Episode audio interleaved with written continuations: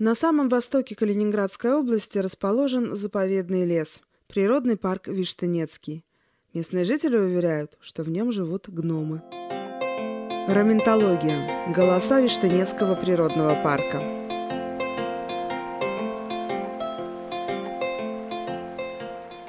Знаете, чем покоряет Виштынец в первую очередь? Своей натуральностью.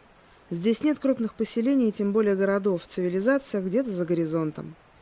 Мы в поселке Краснолесье. Это самый крупный населенный пункт здешних мест, почти 500 человек. Сюда добираться почти три часа. По калининградским региональным меркам это очень далеко. К тому же, если у вас нет личного автотранспорта, готовьтесь к пересадкам. Но вот вы добрались до Краснолесья. Первое, что вам следует сделать, это зайти в местный эколого-исторический музей и найти проводника. Потому что вы ведь за этим приехали, чтобы в лес пойти, правда?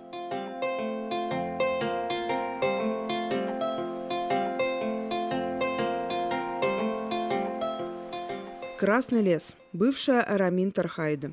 Простирается примерно на 40 тысяч гектаров и является одним из крупнейших целостных лесных массивов на равнинах Центральной Европы. Мозаика лиственных и хвойных насаждений, болот, тихих рек и идиллических лесных озер – все это создает неповторимый ландшафт. Фермер Александр Самсонкин, пожалуй, главный проводник в здешних лесах. Между прочим, профессиональный лесовод. Как вы себя называете, когда ведете экскурсию? Кто вы? Самсонкин Александр Викторович. Э, с одной стороны, я фермер, с другой стороны, руководитель общественной организации «Экоцентр Раминта» и просто человек, который выбрал э, образ жизни в лесу. Вы назвали себя в начале экскурсии э, даже не просто лесным, лесничим, а лесоводом. Поясните, когда вы им стали? Лесоводом я стал сразу после школы, то есть поехал учиться э, в Лисинский лесхозтехникум, получил образование техник-лесовод, то есть я именно по специальности лесовод, разведение лесов. Так это прямо настоящая специальность. Да, да. Вы поэтому... По диплому, да. Вы поэтому знаете все растения в лесу? Ну, не только. Э, как правило, во время учебы такого объема, наверное, не получаешь, так как это интересно, то всю, всю жизнь я э, читал книги, интересовался. Сейчас, благо, интернет еще больше информации может дать. Поэтому это, скорее всего, постоянный интерес. Вообще-то я э, родом из Калининграда, то есть родился, вырос в Калининграде, учился под Питером. А потом мы, когда с супругой решили начать совместную жизнь, то жили некоторое время э, недалеко от Светлогорска, в Светлогорском лесу. То есть там я работал по специальности непродолжительное время.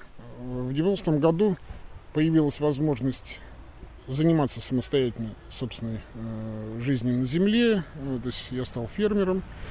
И с тех пор вот э, там живем. А почему именно сюда? Почему в Краснолесье? В области много лесов. А, не только лесов. Дело в том, что эти места, они в большей степени сохранили свою э, природную э, целостность. То есть это вот э, такой источник живой энергии. Потому что много, тот же самый Светлогорский лес, он тоже очень красив был, но там настолько много стало людей, э, что не чувствуешь такого единения с природой. Здесь же все-таки э, очень большой массив, очень далеко э, он находится от э, того же самого Калининграда. И, к счастью, он не столько, скажем, затоптан людьми. Но ведь сейчас мы развиваем э, историю с туризмом. Да, в принципе, то, что вы делаете, это развитие туризма. То есть вы привлекаете сюда людей?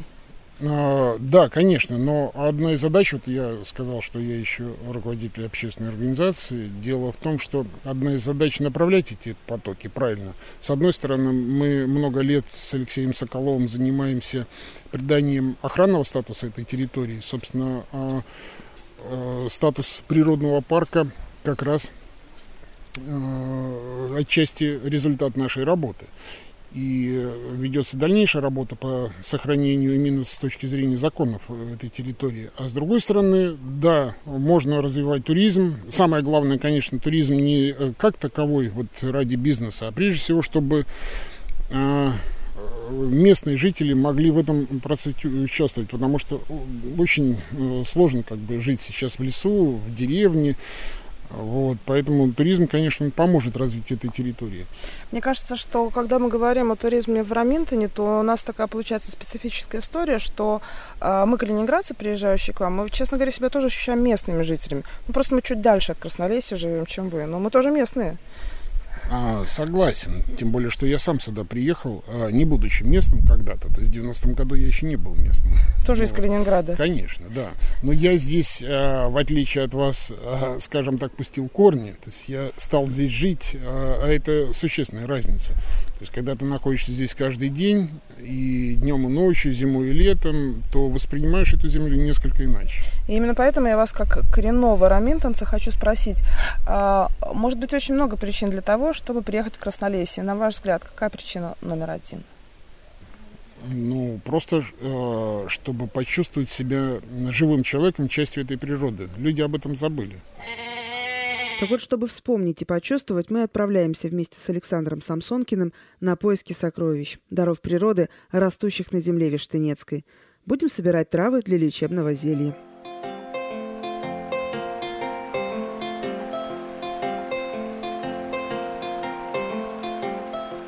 Я хочу вам рассказать не то, что какой-то экзотики или особенных, а, как раз хочу обратить внимание на простые, э, самые, казалось бы, известные растения, которые на самом деле обладают довольно значительным потенциалом и э, незаслуженно забыты. Ну, э, я думаю, мы начнем потихонечку, чтобы нам будем периодически останавливаться. Я буду продолжать рассказ всякими снадобьями пользовались, ну, опять же, ведьмы всякие, которые э, мазались мазью составом, э, в состав который входила и белина, и дурман. Вот, те самые представители, ну или красавка Беладонна, те самые представители э, самого, наверное, ядовитого семейства посленовых. Самые Э, знакомые такие растения, как, например, картофель, тоже посленовый, но, кстати, тоже ядовитый, если использовать его плоды. Или, например, ботву. Кстати, ботву используют для, в качестве а, пестицида, такого биологического, для обработки а, садовых культур от вредителей. Вот, поэтому всегда надо помнить, что с одной стороны, растения могут быть э, нам очень известны, с другой стороны, они могут обладать ядовитыми свойствами. Пример тому еще и клещевина обыкновенная. Часто используется в саду. Вот, красивое растение, очень такое массивное, а семена его содержат э, э, очень ядовитый компонент, э, который, в общем-то, э, ну, семена, которые не стоит вообще даже пробовать на зуб. То, что мно, многие не ценят лекарственные свойства тех самых растений, с которыми сталкиваемся каждый день, с культурными, пищевыми растениями. В первую очередь, ну вот у нас попадал, попадается облепиха. Все знают, что э, есть такое растение, вкусное, вит, витаминное, но оно еще обладает заживляющими свойствами. То есть, если взять, например, э, семена, то есть, по сути дела, жмых, когда мы сделали себе сок, а остатки, отходы залили просто растительным маслом, получаем целебное э, масло, которое заживляет и ожоги, и различные раны. Вот, вот, пожалуйста. Но, э, конечно, кладезь витаминов. Даже, а, а, значит, листья, ну, правда, в корм скоту а, используют, но их можно использовать и при различных снадобьях, в частности, делать отвар. Вот здесь, кстати, очень хороший образец такой и такой маленький цветничок мы сразу видим ноготки обыкновенные, да, или календула, лекарство, кстати, ее видовое название. Тут же тагетис. Ну, про календулу, наверное, все знают, что это буквально женская трава, и цветы ее очень полезно э, добавлять в различные отвары. На А, вот надо а? же Амарант. Амарант, совершенно верно, спасибо. Вот, амарант э, это, конечно, кладезь э, белка. То есть э, на сегодняшний день, да, да, да, это вот это вот самый. Ну и в то же время мы знаем, э, э, что э, много у нас э, сейчас любителей э, такой здоровой, здорового питания употребляют там салаты, шпинат. Вот шпинат это родной брат амаранта. Поэтому листья амаранта точно так же можно использовать Э, в качестве питания, вполне съедобные. Молодые листья, когда они еще в розетке. Собственно, и шпинат точно так же растет. Он сначала выбрасывает розетку цветочную, э, то есть э, листьев, нежные молодые листья, а потом э, стрелку и дает семена. Тут же мы видим э, лебеду, вот если говорить о диких э, растениях, обыкновенная лебеда. Это такой же шпинат. А молодые листья ее можно вполне использовать в качестве э, поставщика э, белка и минералов. Почему я говорю э, про такие, казалось бы, простые вещи? Повторюсь, что э, зачастую мы не понимаем, что когда мы сталкиваемся с проблемами, это не значит, что у нас возникло какое-то заболевание. Часто просто э, это связано с погрешностью питания. Поэтому, конечно, разнообразить э, питание различными э, растениями очень, ну, не просто важно, а необходимо. Я всегда привожу такой пример в животноводстве – а в нормальном, ну, то есть вот когда в любом хозяйстве, а когда составляют рацион для животных, подсчитывают буквально э, каждый процент, э, э, каждый, по каждому элементу, тщательно составляют. Мы так хорошо относимся к животным, но так безобразно к собственному здоровью, то есть мы питаемся зачастую, ну, не вдумываясь о том, что мы едим, в каком соотношении. Поэтому, конечно, важно э, хотя бы просто разнообразить питание. Побольше салатов, самых разных. Календулу тоже можно, кстати, добавлять в салат. Можно в напитки, э, цветочки заваривать. Очень даже э, пользительно. Есть золотое правило, которое еще вывел Парацельс. Все есть яд и все есть лекарство. И лишь доза определяет, что есть яд. Э, нам повезло, что тут э, замечательный огород. Э, люди очень постарались, вырастили э, много овощей. Уже упомянутый картофель семейства посленовых, который ботва весьма ядовитая. Капуста замечательная. Э, э, многие ее опасаются есть, потому что вот после нее там немножко пучит. Но опять же, чтобы иметь здоровую кожу, здоровые волосы, очень важно потреблять э, различные виды капусты, потому что они основной поставщик серы. Без серы, как известно, кожи здоровой не будет. Тыква. Ну, тыква, понятно, что очень, и вообще семейство тыквенные, очень полезные, они содержат много минералов, очень полезны для почек. А, семена, ну это все, наверное, знают, что используются как глистогонные, хотя я э, рекомендую все-таки не, если возникает какое-то серьезное заболевание, не пытаться лечиться травами. То есть травы надо использовать в качестве, скажем, профилактического средства. Но если уже возникают какие-то проблемы, правильно обратиться к врачу и э, использовать э, э, прописанные лекарства. Но э, значительно усиливает эффект и, скажем, э, быстрее справляется организм с болезнями, когда мы дополнительно используем э, траволечение. Ну вот, кстати, рябина. Рябина обыкновенная, да, тут же у нас э, многие знают, но вот это такое же э, растение семейства розово-цветных как и яблоня, груша, собственно, они очень похожи по строению. Но рябина отличается прежде всего э, большим количеством витамина С. Она кислючая, конечно, но если сделать яблочный сок и добавить туда э, рябину, то получится просто фантастический напиток.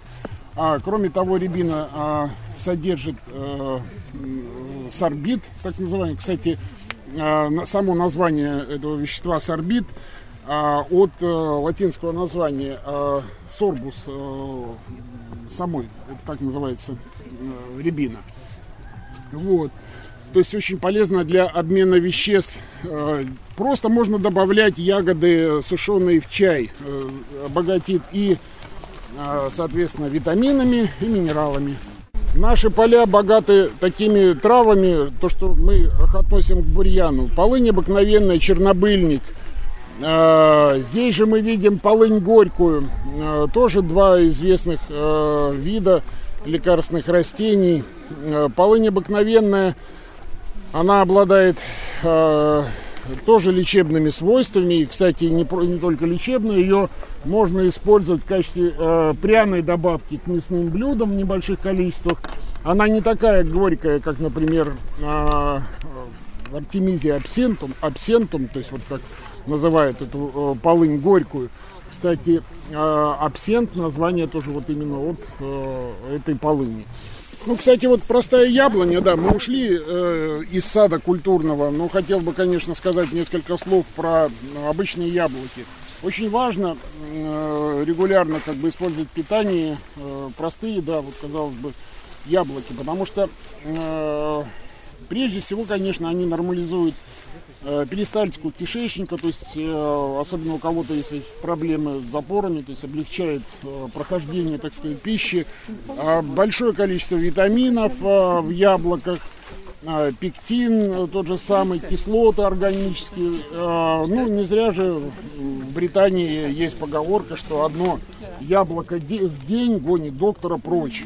Но это вполне соответствует истине. Мне, кстати, морковку, вот мы периодически будем дикую морковку с вами встречать. Я думаю, дальше она нам попадется, потому что в этих местах она произрастает. Э, Ее легко обнаружить, у нее соцветия при созревании, то есть э, э, соплоди, вот они собираются в кучку, такой кулачок сжатый. Сейчас мы найдем, мы, кстати, ее можно использовать в качестве пряного растения. Морковка, помимо известного кароти, каротиноидов, э, очень полезных и э, для зрения, вообще как бы э, э, приятные, у нее можно точно так же использовать. Я просто хотел сказать, что не только корнеплоды, но и ботву. В ботве э, каротидоидов больше, если не ошибаюсь, 4 раза, чем в корнеплодах. Поэтому можно э, молодую зелень моркови порубить, супчик. Э, это и ароматно будет, из дополнительной как специя, и э, в то же время усилит ценность витаминную. Мы видим несколько растений, да и тоже целебных. Это у нас бузина черная, и калина обыкновенная там проглядывает из бузины. И то, и другое растение, конечно, чрезвычайно полезные. Листья бузины, правда, и зеленые плоды обладают э, ядовитыми свойствами, то есть там э, присутствует компонент, который превращается потом э, в синильную кислоту. Э, варенье очень вкусное, нежное, тонкое, можно напитки делать. Кстати, цветы бузины это вообще прекрасное противовоспалительное средство. То есть вот ранней весной, когда у нас, э, ну в мае точнее, э, бузина цветет, мы собираем корзинки, сушим и получаем э, потом дома, завариваем целебнейший чай. То есть одно из э, главных средств противопростудных. То есть вот мы, например, не дай бог, простудились, завариваем чай. Во-первых, он очень вкусный, душистый, а во-вторых, он э, обладает противовоспалительными свойствами. Ну, пожалуй, главное свойство калины это кровоочистительные. То есть э, лечебными э, свойствами обладают не только плоды, но и кора, и даже корни. Поэтому э, калину э, можно использовать при э, интоксикациях, которые могут быть связаны или с кожными проблемами, или обме, э, интоксикации обмена веществ, но э, входит в состав трав, который э, как раз способствует очищению организма от различных токсинов. То есть буквально именно кровоочистительные свойства. Ну и ягоды тоже, конечно, огромное количество витамина С. Ну да, наверное, это мыльнянка сейчас э, здесь попадается э, тоже это, давайте здесь вот уже остановимся на секундочку.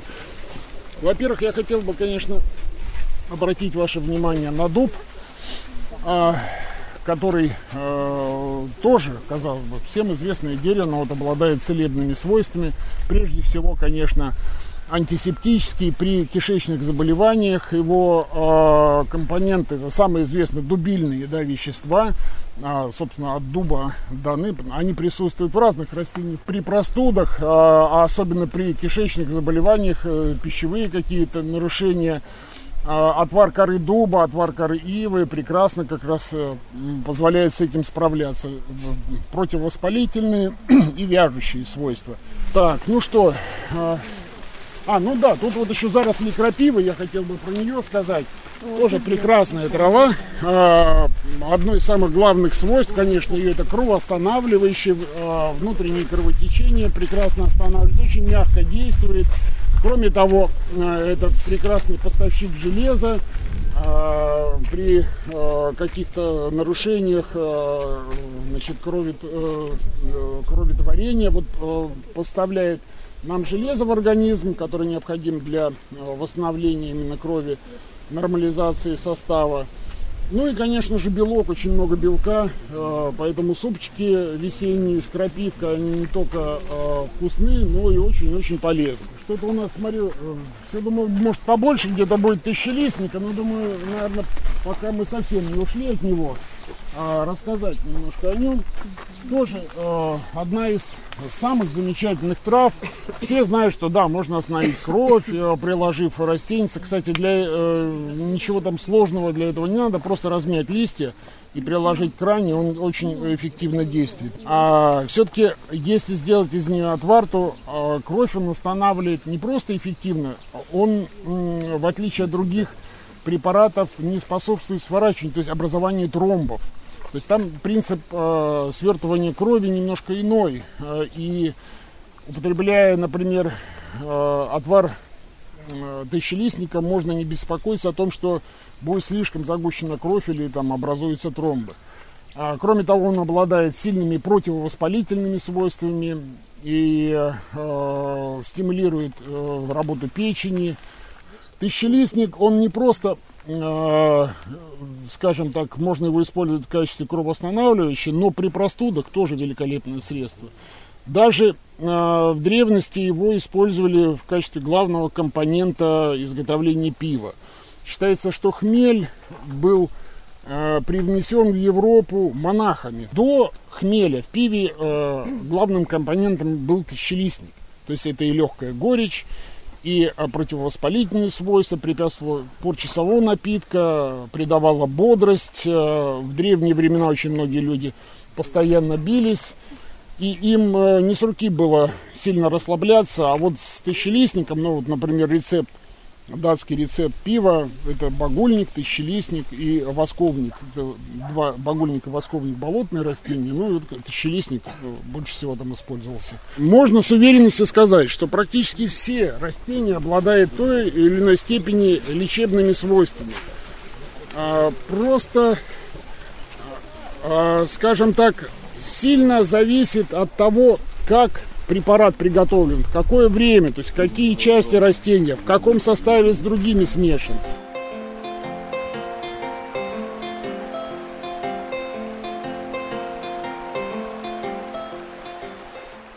Так мы вместе с Александром Самсонкиным дошли уже до самой опушки леса. Но гномов пока не увидели. Ну, в следующий раз. Партнеры подкаста. Министерство природных ресурсов и экологии Калининградской области. Природный парк Вештынецкий. Благодарим за помощь и поддержку в создании подкаста Федеральное ведомство ФРГ по охране природы и Высшую школу устойчивого развития Феберсвальде.